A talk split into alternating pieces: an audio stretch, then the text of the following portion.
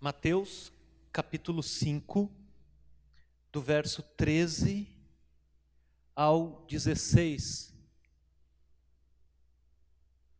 Diz assim a palavra de Deus. Esse é o sermão do monte, onde Jesus está falando com certas pessoas. Vocês são o sal da terra. Mas se o sal perder o seu sabor, como restaurá-lo? Não servirá para nada, exceto para ser jogado fora e pisado pelos homens. Vocês são a luz do mundo. Não se pode esconder uma cidade construída sobre um monte. E também ninguém acende uma candeia e coloca debaixo de uma vasilha. Ao contrário, coloca no lugar apropriado e assim ilumina a todos que estão na casa. Assim brilhe a luz de vocês diante dos homens, para que vejam as suas boas obras e glorifiquem ao Pai de vocês que está nos céus. Amém, queridos? Nós estamos trabalhando neste mês de aniversário da igreja com o tema ser igreja ou estar na igreja. Existe uma grande diferença entre você ser um organismo que é a igreja do Senhor Jesus, ou você estar na igreja. É aquilo que a gente já tem falado alguns domingos.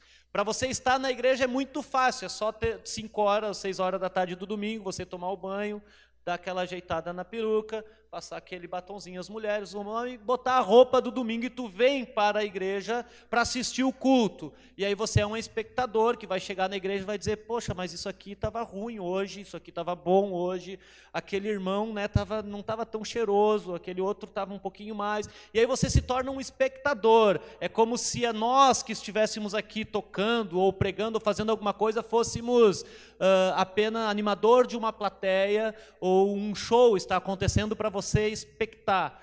E a igreja que nós estamos sonhando não é com uma igreja de pessoas que venham assistir culto, não é uma igreja com pessoas que saiam da sua casa para vir pegar a bênção do final de semana. Não, é para falar com pessoas e que nós, a igreja do Senhor, sejamos pessoas que por causa de Jesus e pelo poder de Cristo em nossas vidas, possamos fazer diferença no mundo a partir da igreja.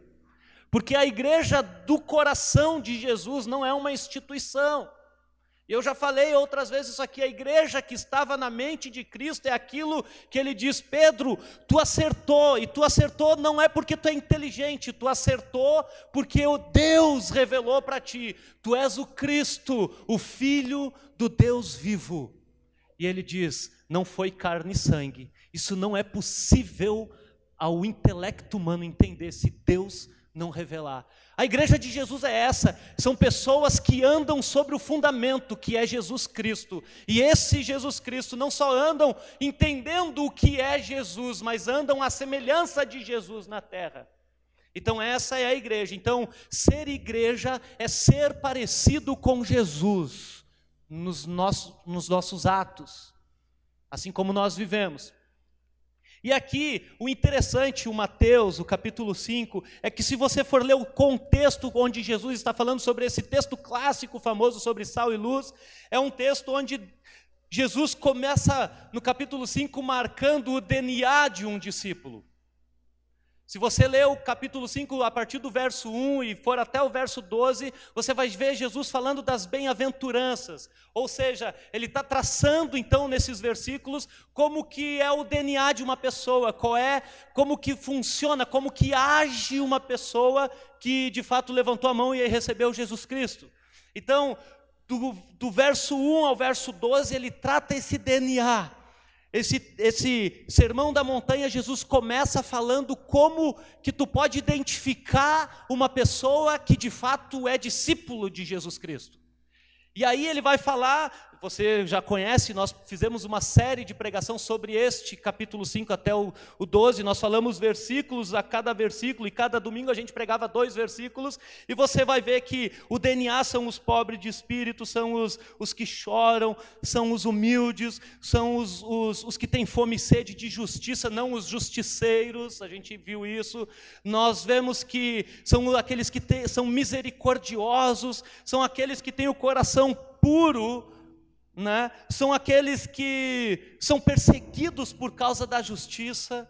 são aqueles que são caluniados por causa do nome de Jesus. Então, esse é o DNA do discípulo de Jesus. Ora, você bem sabe que nós vivemos em tempos onde o DNA de uma pessoa que serve a Jesus Cristo não é muito semelhante ao que está falando aqui em Mateus. Porque para você ser de fato um discípulo de Jesus aos olhos do mundo que nós estamos vivendo, você tem que ser abençoado, você tem que ser próspero, você tem que não pode ter nada ruim acontecendo na sua vida. Esse é, esse é o DNA do crente hoje. Você tem que triunfar. Você tem que você é cabeça e você não é cauda. Você é o ungido do Senhor, você é o pupilo do Senhor, você é o príncipe e a princesa do Senhor, né? Então, uh, o DNA do crente contemporâneo não é muito parecido com o DNA que Jesus traça dos primeiros 11, 12 versículos de Mateus capítulo 5. E aí depois ele vai falar do 13 ao 16, que é o que nós vamos falar nessa noite, a consequência. A consequência desses que são discípulos de Jesus. Por isso que ele começa dizendo: vocês são. Ele não diz vocês um dia serão. Ele não diz que uh, de repente pode ser que sejam, ele não. Quem é bem-aventurado, quem é um discípulo de Jesus e tem este DNA descrito na sua vida, não tem como ele não ser sal e não ser luz. Então, isso aqui é uma afirmação.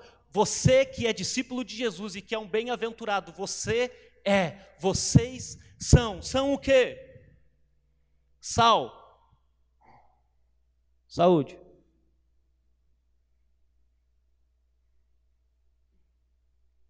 Vocês são sal. E aqui você sabe que o povo judeu, Mateus foi escrito com foco nos judeus. Mateus escreve para transmitir Jesus para este povo. E o sal na cultura do judeu, ela era utilizado para basicamente três coisas.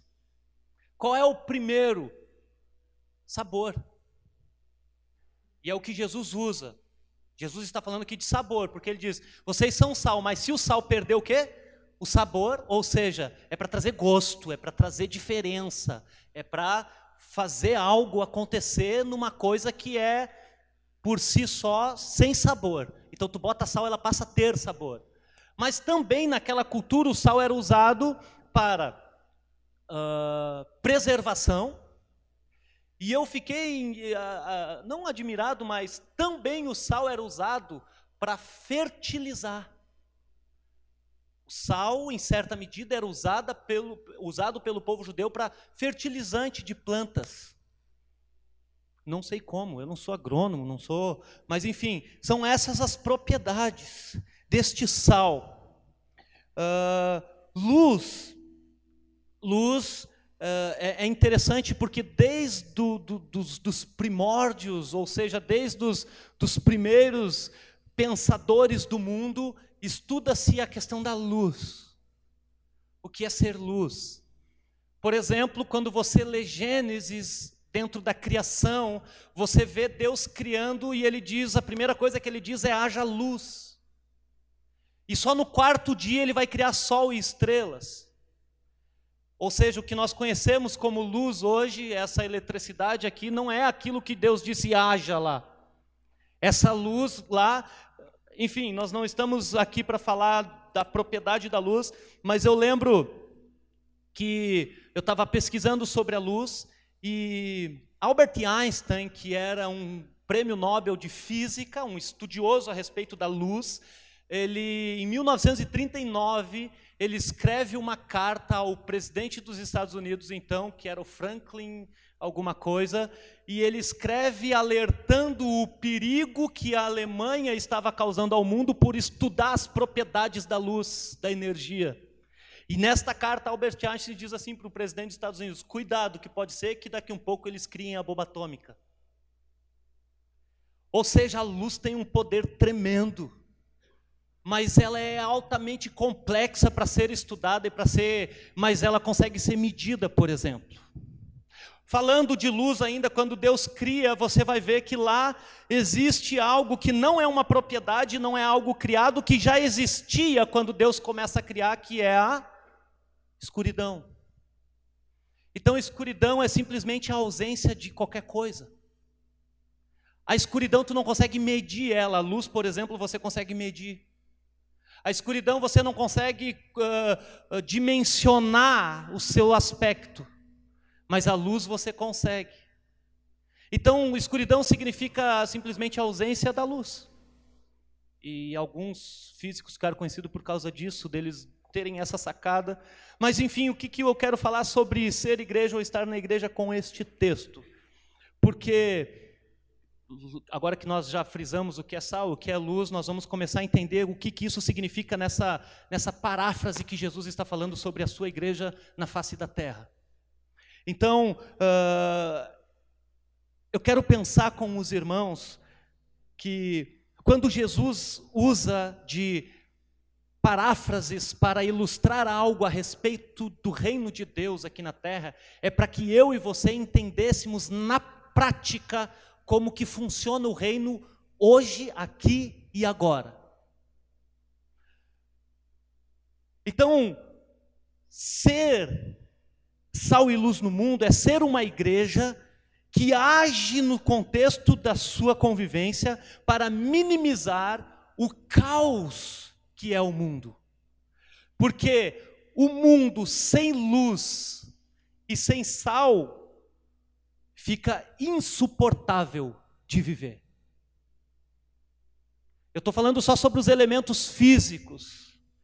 Agora, trazendo isso para a paráfrase, o que Jesus estava querendo fazer, essa é o poder que só a igreja de Jesus tem nas mãos. Não é a Câmara dos Deputados que tem o poder de ser sal e luz. Não é o Senado brasileiro que tem o poder. Não é o Superior Tribunal Federal que tem essa prerrogativa. Só a Igreja de Jesus Cristo tem essa prerrogativa. Portanto, quando você vai ler a carta que Paulo escreve para Tito, no capítulo 1, verso 5, ele vai dizer assim: A razão por tê-lo deixado em Creta é para que você colocasse em ordem o que ainda faltasse e constituísse presbitério nas cidades por onde você passar. Então, quando Paulo está escrevendo para Timóteo, ele está dizendo: o seu ministério como pastor de uma igreja é conduzir uma igreja para que essa igreja coloque o que está fora de ordem em ordem. E pensando nisso, para o texto que nós estamos lendo, como é que então nós conseguimos colocar o que está fora de ordem em ordem nos nossos dias, sendo sal e luz? Agora, o que significa ser luz na terra?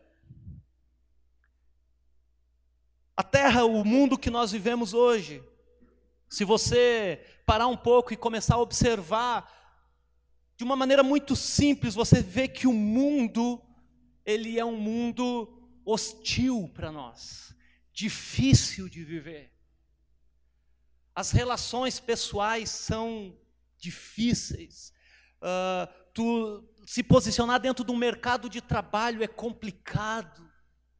Você conseguir viver na sociedade como família normal, simplesmente ser normal, já é um complicadíssimo. Agora, se tu quiser ser anormal, às vezes é mais fácil, ou seja, para nós que somos cristãos, é muito difícil viver na sociedade que nós estamos vivendo, porque ele é um mundo cruel aí a gente não tem que viver igual aquele personagem, ó, oh, vida cruel e tal, não.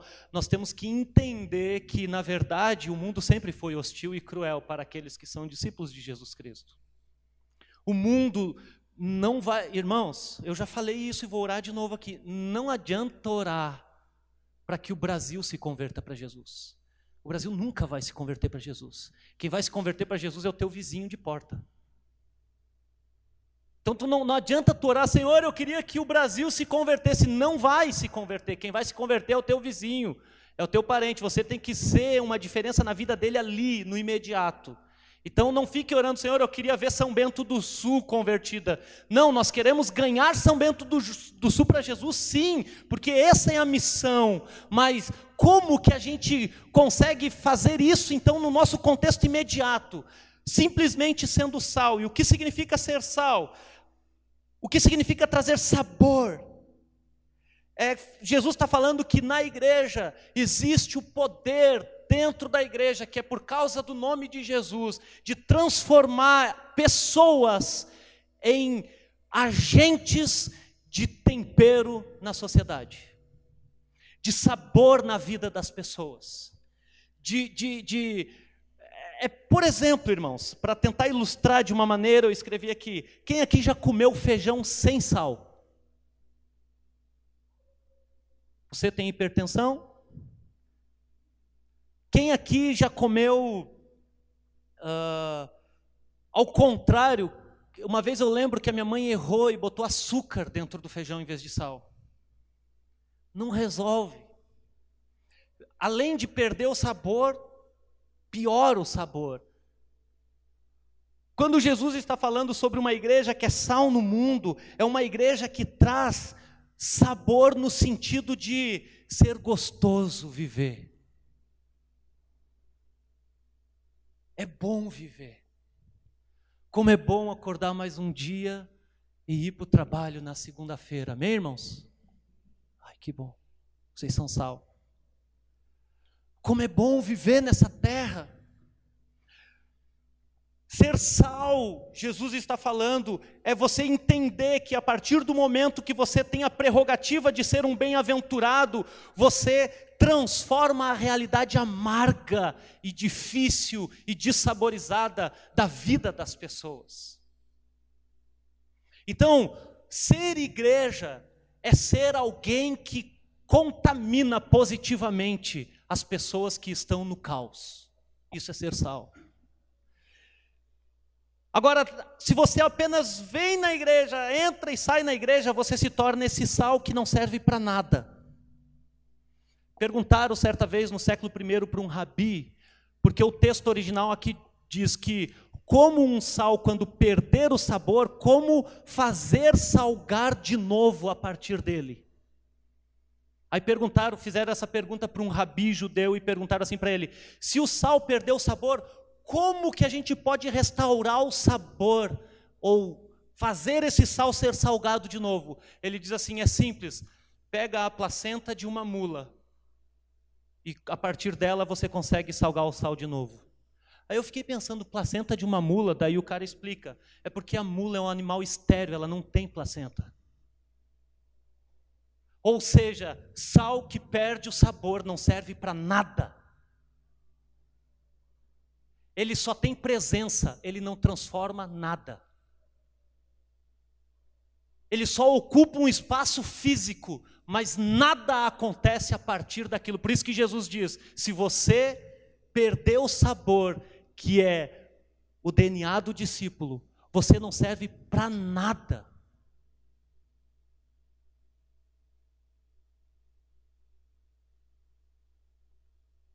Ainda bem que foi Jesus que escreveu essas coisas.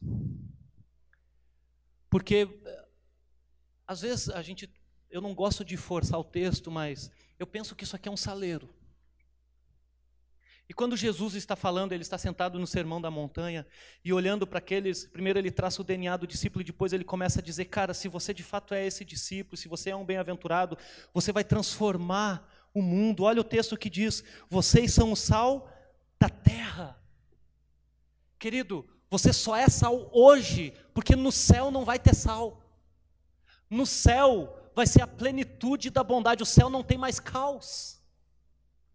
O céu é a plenitude de Cristo, é a nossa satisfação, é o nosso deleite. Então, eu digo que toda a missão que uma igreja tem de contaminar e transformar o mundo é a partir da ordenança de Jesus para aquilo que nós temos que ser hoje, aqui e agora. E ele diz: vocês são o sal da terra. Você, o sal, você é sal para contaminar as pessoas que estão no mundo.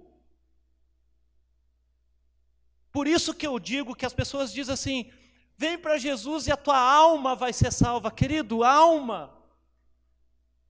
Quem aí pode me mostrar a sua alma? Quem consegue me mostrar a sua alma? Alma não tem fome, não tem sede, alma não, não tem frio. Então Jesus está dizendo que vocês, para transformar esse mundo que é um caos, em um lugar bom para viver, vocês têm que estar inserido na terra que vocês estão. E o termo terra aqui é, é, é, é, é isso que a gente conhece que se planta mesmo. É onde as pessoas, onde tem vida. Aonde você consegue enxergar, tocar, abraçar, falar, se comunicar com as pessoas. Isso é terra. E é interessante que Jesus está usando uma teologia da gastronomia para falar como é que uma igreja transforma a realidade que ela está vivendo. Ela traz sabor, porque se ela não trazer sabor, ela só vai servir para uma coisa: ser pisado por quem? Para as pessoas que vivem na terra, os homens. Então, o primeiro ponto que eu quero falar com nós nessa noite é que ser igreja em vez de estar na igreja é uma igreja que se preocupa em colocar o mundo que é um caos em ordem. É trazer o sabor para a vida das pessoas. Por exemplo, a Sandra começou lendo um texto dizendo que tinha uma mulher com hemorragia e ela tocou em Jesus e, e ela foi estancada a hemorragia dela naquele momento. Jesus saborizou a vida daquela mulher que era amarga.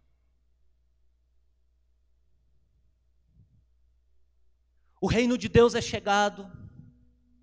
Tá, Jesus, como é que o reino de Deus chega? Ele chega impactando as pessoas que estão na terra. E qual é o impacto que ele está dizendo que a igreja tem aqui? É de transformar a sua realidade para tornar a vida um ambiente melhor para se viver. Agora, já que Jesus está falando da,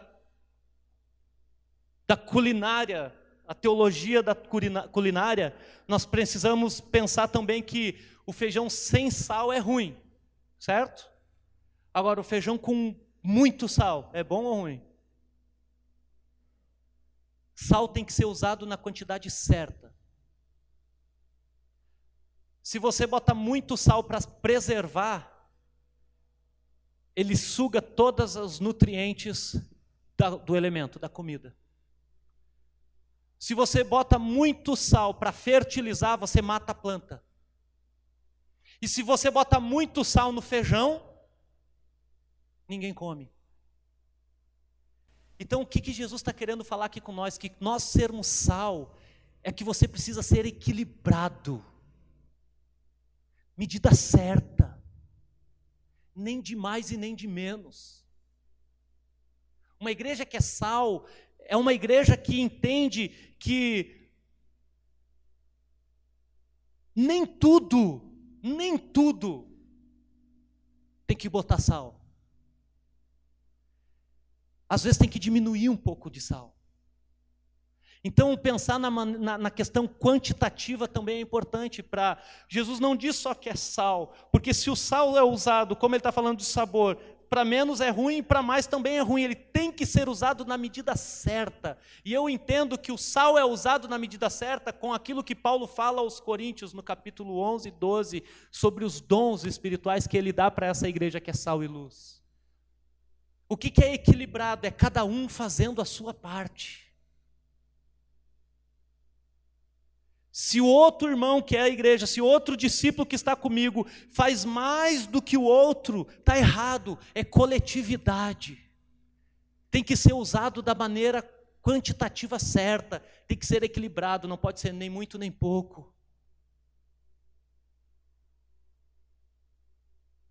O sal é aquilo que transforma a realidade do caos do mundo que nós vivemos. Sem sal a vida fica insignificante, a vida fica difícil. Agora, Jesus também fala que nós somos luz. Antes de a gente falar quem somos luz, a pergunta que fica é: Pastor, como que eu posso a partir de hoje ser sal da maneira correta? É muito simples. Você não precisa fazer a campanha dos sete passos para se tornar sal. Você não precisa dar nada aqui nesse, nessa caixa de dinheiro. Você não precisa subir nenhuma escada de joelho. Você precisa só ler os 12 versículos anteriores e dizer: Eu quero a partir de hoje ser um bem-aventurado. Quando você se tornar um bem-aventurado, consequentemente você vai se tornar um sal equilibrado na terra. Então essa é não é mágica. É a palavra de Deus se cumprindo na sua vida. Passando este ponto para o próximo, nós somos a luz. O que é ser luz? Querido, nós falamos disso outra vez, que Ninguém gosta de escuridão. Quando nós estamos na escuridão, a escuridão é treva, é desespero, é incerteza. Escuridão, como eu já falei no começo, é a ausência de qualquer coisa. A escuridão, a palavra de Deus ilustra que escuridão tem a ver com as trevas e as trevas têm a ver com o pai das trevas, que é Satanás. E é isso que eu falo, abrindo, abrindo um parênteses aqui, que existe pessoas neste tempo que querem ser ativas no mundo espiritual. E para serem ativas no mundo espiritual, elas acham que tem que ficar chafurdando e querendo achar cabelo nas trevas. Querido, não é isso. Para você ser espiritual, você tem que se aprofundar na luz e não nas trevas. Então, se você ler, vê algum livro por aí, uh, os sete passos da batalha espiritual, fogo e não sei das quantas, o, o caminho da, da, da libertação que o diabo. Querido, rejeite isso, mas quando você for ler livros, leia aqueles que falam da luz, a respeito de Jesus e o que ele veio fazer nas nossas vidas. Porque escuridão, trevas, significa ausência de qualquer coisa, é desespero, eu lembro uma entrevista de uma pessoa, e a gente sabe que hoje está a doença do século é a tal da depressão, é a tal do, do, do, do dos distúrbios mentais. E uma pessoa, quando perde as suas capacidades mentais normais, aí tinha uma pessoa dando entrevista e este pastor pergunta para ela: como é que você poderia descrever uma vida que perdeu o sentido? Ela dizia assim: escuridão. Eu não consigo achar outro termo. É treva total, é opressão, é, é, não conseguir discernir o que está na frente, o que está do lado, para onde vou. Eu simplesmente me sinto no nada. O mundo é um caos, porque é um mundo que está nas trevas. O mundo jaz maligno. Por isso que ele diz que a importância não é o Satanás saber que o mundo é dele, é a igreja que está no mundo saber que ela é a luz. A luz nos faz, por exemplo, ver as cores. Você sabia que a capacidade que a luz tem é de, de nos revelar cores? A luz, por exemplo, ela nos faz entender o espaço de tempo que nós vivemos. Quem, nós estamos agora, é noite ou é dia agora? Por que, que é noite? Porque não tem luz. A ação do sol não está chegando em nós agora, está do outro lado do planeta. Por exemplo, uma pessoa que é cega, ela não tem a oportunidade de conseguir decifrar as coisas que nós deciframos, porque ela simplesmente tem sobre os seus olhos uma escuridão. Ela não consegue discernir as coisas. E o mundo é um caos porque as trevas cobrem o mundo e as trevas cobriram o mundo, não estou dizendo apenas Satanás, porque sim, existe uma batalha entre dois reinos, e a gente já viu que nós vivemos o The Walking Dead da vida real, que João 3,16 é muito lindo, porque Deus amou o mundo de tal maneira, enfim, mas ele tem o versículo 17 e o 18, e o 18 é o que eu gosto bastante, que diz que aquele que crê em Jesus não será condenado, mas aquele que não crer em Jesus já está condenado, e o termo ali é presente, ou seja, as pessoas que não estão em Jesus, elas estão nas trevas, elas já estão condenadas diante de Deus. No entanto, elas ainda podem glorificar a Deus, não sei quando, porque no dia do juízo todos vão se dobrar diante de Jesus, mas ela ainda pode chegar ao conhecimento de Jesus. Como? Quando eu e você iluminar os olhos dela. E, e, e, e note que Jesus está dizendo que os discípulos são a luz do mundo. É ele que são o sal da terra, é eles que trazem a claridade, a noção de espaço e tempo para as pessoas que estão no mundo. Esse é o papel de uma igreja que é a igreja e não apenas está na igreja. O cara sai da igreja e o, e o mais fantástico e o mais sobrenatural acontece quando ele está fora da igreja e não na igreja. Por quê? Porque aqui é tudo luz, querido. Luz com luz é luz. A luz só serve para dissipar as trevas. A luz só serve para acabar com a escuridão. A luz, ela só tem sentido. Ela, a luz nos traz direção, segurança e visão. Esse é o, é o poder que a luz traz para o mundo que nós estamos vivendo. Este é o poder da luz. Verso 15 diz: Olhe na sua Bíblia. E também ninguém acende uma candeia e coloca ela debaixo de uma vasilha. Ao contrário, coloca num lugar apropriado e assim ela ilumina a todos que estão na casa.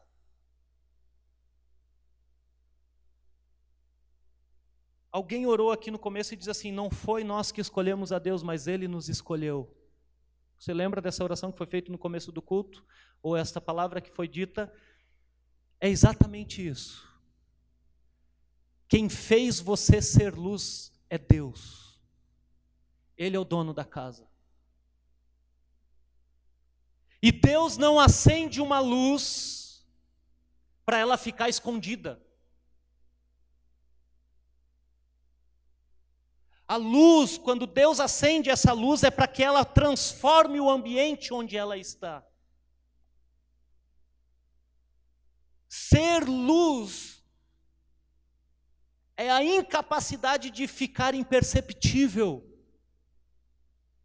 Além de trazer direção, a palavra de Deus diz que assim como o sal não pode perder o sabor, senão ele não presta, a luz, se ela for escondida, ela também não faz sentido estar ligada. Por isso que Jesus falou o que falou em João capítulo 15, falando sobre a videira, não, capítulo 10 ou 15 de João. Falando sobre a videira que está enxertada no ramo, ele diz: aquele que está enxertado no ramo, ele produz fruto. Porque, porque se ele não produz fruto, não adianta ele estar ali, vai ser cortado e lançado no fogo. Assim como a luz que está embaixo da vasilha não tem sentido, tem que apagar ela. Assim como o sal que não está exado não faz sentido também, tem que jogar no lixo, não serve para nada. Então, ser uma igreja que é sal e luz é ser usado para aquilo que nós fomos chamados.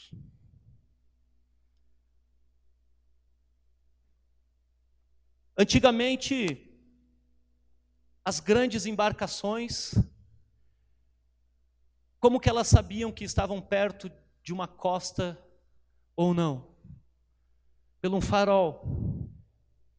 E normalmente esse farol não ficava com a luz grandona aquela, ele ficava com uma luzinha pequena. Não é assim? Ou então, bem antigamente, não era uma, era uma tocha com óleo que botava no cume de algo para dar referência para as pessoas que estavam passando. Agora, o que, que vai acontecer se tu pegar e tapar aquela luz do farol? O navio vai se perder, vai bater no, na, na costa. As pessoas não têm direção quando a luz está apagada. O que, que isso quer dizer, querido? É que quando eu e você não estamos sendo luz do mundo, o mundo vai continuar perdido, sem direção, no desespero, na desgraça. É isso que Jesus está dizendo, cara, vocês são a luz do mundo. Não tem como acender ninguém, ninguém é tolo o suficiente a acender uma luz e botar algo em cima. Ninguém é tão ignorante de acender a luz por causa do escuro e botar uma vasilha em cima dele, porque isso é burrice. Agora, se nós que somos seres humanos não fizemos isso, tu acha que Deus gastaria tempo acendendo a luz que somos nós para simplesmente deixar nós no anonimato? Então, ser igreja é essa igreja que transforma o mundo a partir desses elementos que Jesus diz que é só a igreja que tem.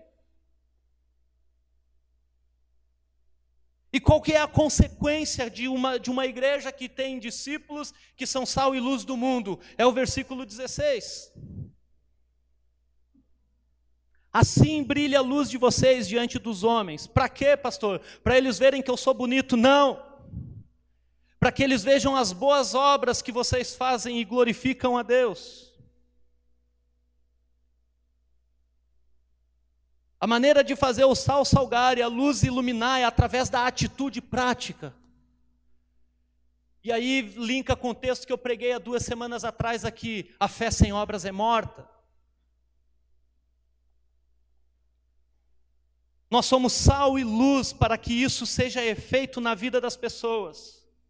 E como que isso é efeito na vida das pessoas? Quando as pessoas conseguem ver nas nossas vidas que nós estamos fazendo algo que alivia o caos e o desespero delas.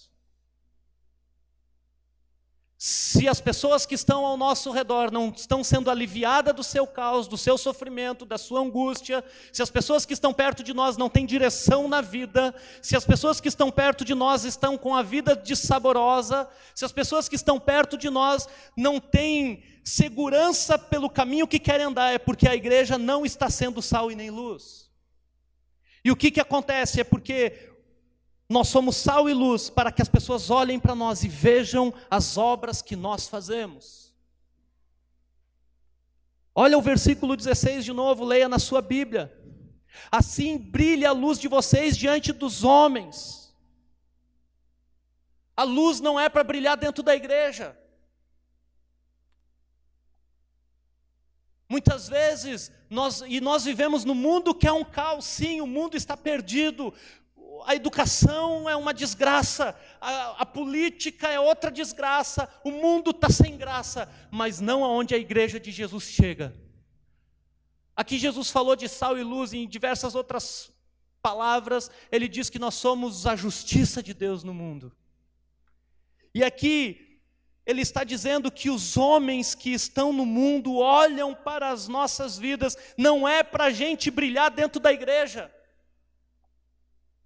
o sal e a luz dentro do saleiro não funciona para nada, a luz dentro de um recipiente fechado não funciona para nada. E assim também Jesus está dizendo: se vocês não conseguem ser vistos pelos de fora, por aqueles que estão fora da onde vocês estão, aqueles que estão longe de vocês, se eles não verem o que vocês fazem de obras, o que, que é obras, querido? É o que as suas mãos fazem, e essas obras precisam necessariamente por um objetivo acontecer nas nossas vidas, que é a glória de Deus. E o que, que é a glória de Deus? Eles olhem as suas boas obras e glorifiquem a Deus que está no céu. Olha que tremendo, querido.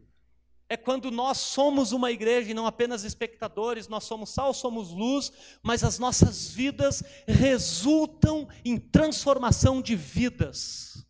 E qual é a transformação de vidas? Eram apenas homens, e eles passam de serem homens para serem pessoas que glorifiquem a Deus. E o que, que isso quer dizer? É que elas vão ser transformadas. Mas é pelas nossas obras? Não, é porque nós somos discípulos de Jesus, porque nós somos bem-aventurados, nós somos o sal, porque Jesus nos transformou em sal, nós somos a luz, Jesus nos transformou em luz, e nós, com as nossas vidas, glorificamos ao Pai que está no céu. O final de tudo é a glória de Deus. O final de tudo não é para a gente ser mais visto ou menos visto pelas pessoas. O final de tudo é a glória de Deus. E a glória de Deus significa que é tudo e todas as coisas para Ele. Então você não é sal e não é luz para você ficar conhecido no YouTube como o grande youtuber da, da atualidade.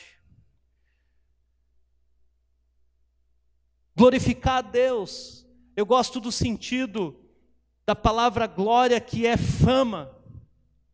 E eu falei disso com alguém, não lembro onde, esses dias. Muitas vezes a gente fala a ah, glória de Deus, a glória de Deus, glorificar a Deus. A gente acha que glorificar a Deus é vir para o culto e ficar falando alto: glória, glória, glória, glória. Glorificar a Deus não é isso. Glorificar a Deus é quando a fama, a honra, a exaltação seja só para Deus. É mais ou menos como um artista da, da nossa atualidade. Ele é um famoso. Quando uma pessoa diz que é famosa, o que, que acontece? Todo mundo vai para olhar para ele, não é assim? Vai vir em São Bento do Sul Neymar. Neymar nem bem. Ah, mas o processo. Não, ele vai vir para São Bento do Sul. Eu tenho certeza que alguns irmãos deixariam de vir no culto para ir lá ver o Neymar. Amém, irmãos? Ainda bem.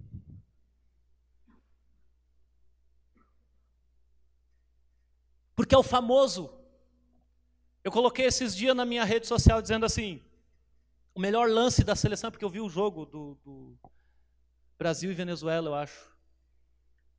Foram 90 minutos perdidos. E eu disse que o melhor lance do Brasil naquele jogo foi o caso Neymar.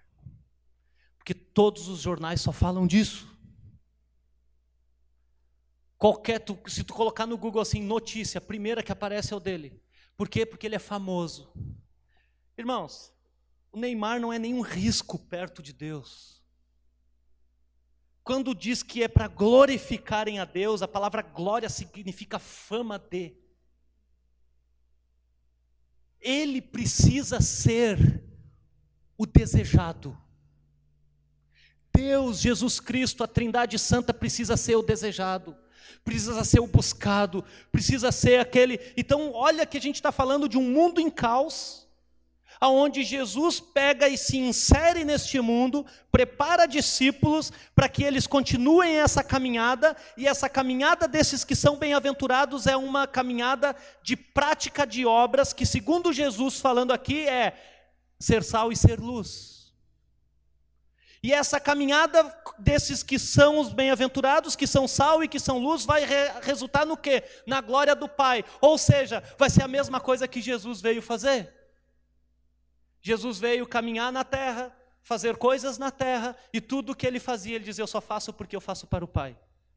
A glória é do Pai. E na verdade, eu inclusive estou indo para a cruz para que a vontade do Pai seja feita e que a glória do Pai seja exaltada. E eu só estou indo para a cruz para que compartilhar com vocês a minha vida e através da minha vida vocês vão poder ter vida. Então, com a vida que vocês têm caminhando na terra, vocês também vão conseguir glorificar o Pai. Ou seja, o que Jesus está dizendo e aí, fantástico, porque se você abrir lá em Isaías 49, versículo 6, abra na sua Bíblia.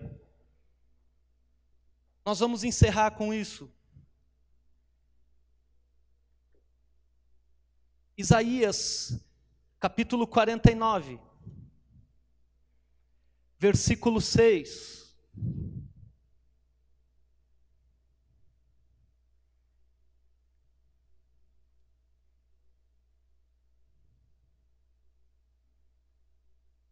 Isaías 49, verso 6 diz assim: E ele diz: Para você é coisa pequena demais ser meu servo, para restaurar as tribos de Jacó e de, e de Jacó e trazer de volta aqueles de Israel que eu guardarei, guardei.